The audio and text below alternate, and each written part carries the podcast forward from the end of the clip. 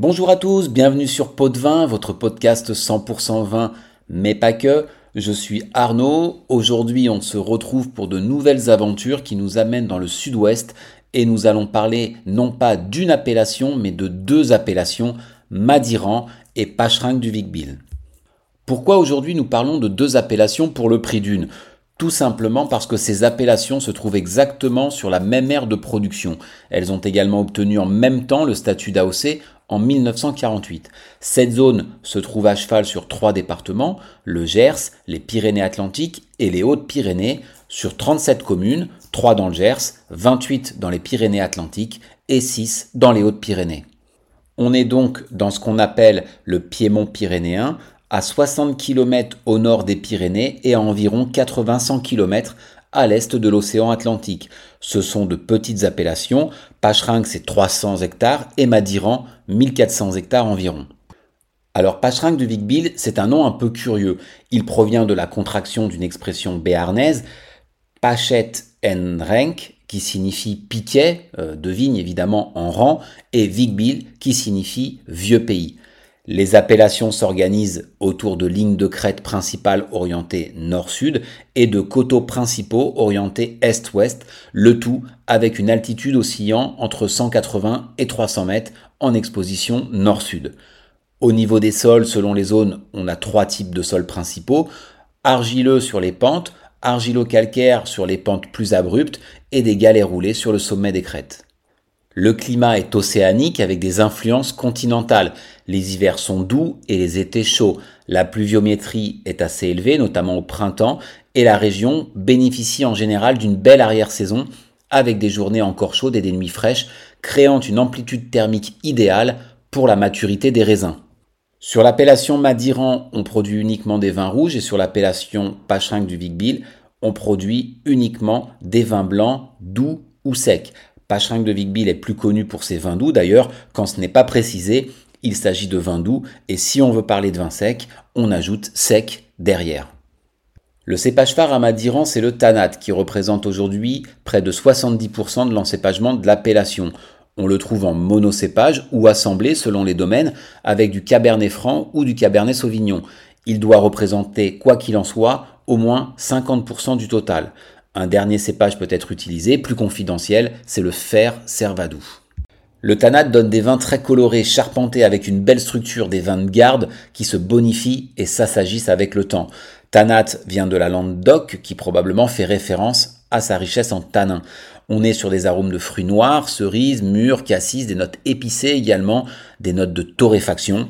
Le Madiran est soumis par décret à un vieillissement obligatoire d'un an avant sa commercialisation pour un peu l'amadouer.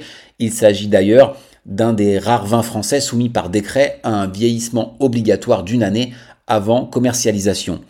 Ils se dégustent autour de 16 degrés et vous pouvez les accompagner avec pas mal de choses. Pourquoi pas un confit de canard puisqu'on est dans la région, de la charcuterie, des viandes grillées, euh, du gibier, une daube, un ragoût. Ça peut très bien marcher également. Un tagine au pruneau par exemple, ça peut être assez sympa. Vous pouvez même tenter l'accord avec un dessert au chocolat noir.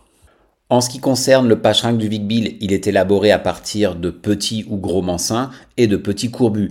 Il est parfois assemblé avec des cépages plus minoritaires comme la Ruffiac ou le Sauvignon. Les doux sont issus de vendanges passeriées sur souche, c'est-à-dire qu'on laisse sécher les baies sur le cep pendant l'arrière-saison afin qu'elles mûrissent beaucoup plus et qu'elles se concentrent en sucre. On commence à vendanger en, novembre. Il existe un passerillage hors souche qu'on ne pratique pas ici, qui consiste à faire sécher les baies une fois qu'elles ont été récoltées. Ce passerillage est facilité par un phénomène météorologique bien particulier, c'est le feun qu'on retrouve aussi à Jurançon par exemple. Alors c'est quoi le feun les masses d'air humides se déchargent de leur eau ici sur le versant espagnol de la montagne et un vent chaud et sec dévale le versant français, contribuant à faire monter le degré alcoolique du raisin par maturation et concentration. Tout ça donne donc des vins sucrés et tout l'enjeu pour les vignerons, c'est de contrebalancer ce sucre par une belle acidité pour pas que les vins soient trop lourds, trop indigestes. On va être sur des arômes de coin, de poire, de miel, d'épices, de fruits exotiques, des arômes de fruits secs euh, également. Je vous conseille de les servir à 8-10 degrés. Pour les accompagner, c'est toujours la même problématique avec les vins sucrés. Personnellement, j'évite à l'apéro, je préfère en fin de repas. On l'avait évoqué aussi avec les vins de Jurançon et de Sauterne. Les vins secs sont plus vifs, plus frais, on est sur des arômes d'agrumes, des notes de fruits exotiques aussi, de pêche, d'abricots. Vous pouvez les boire à l'apéro, bien évidemment, pour aiguiser vos papilles, les accompagner d'un bon poisson également, de viande blanche ou sur des fromages également. Euh, il y en a pas mal dans la région. Je vous conseille de les boire également à 8-10 euh, degrés. Les deux appellations regroupent environ 200 vignerons, une cinquantaine d'indépendants et 150 appartenant à trois coopératives. La cave de Crouseille, Plément Producteur et la cave de Castelnau, Rivière Basse. Parmi les vignerons indépendants qui produisent du Madiran, il y a quelques domaines qui dominent l'appellation. Château Montus et Bouscassé d'Alain Brumont, qui est la figure emblématique de, l'appellation. Château d'Aidy, que j'aime bien. Château de Viella également. Les Madirans sont tout à fait abordables, ça ne monte pas au-dessus de 30 euros. Quant au blanc, c'est pareil, vous en trouvez à moins de 20 euros. Certains cavistes peuvent en avoir, ça dépend des cavistes bien sûr, et sinon bien sûr, euh, vous pouvez en acheter sur Internet, en général, il y a ce qu'il faut. Voilà ce qu'il y avait à savoir sur ces deux petites appellations. Vous pouvez vous faire plaisir pour un budget raisonnable, et ça, c'est toujours bien. Quant à nous, on se retrouve la prochaine fois pour un 20e numéro, et oui, on progresse petit à petit qui nous emmènera du côté de l'Italie. En attendant, buvez du bon et avec modération bien sûr.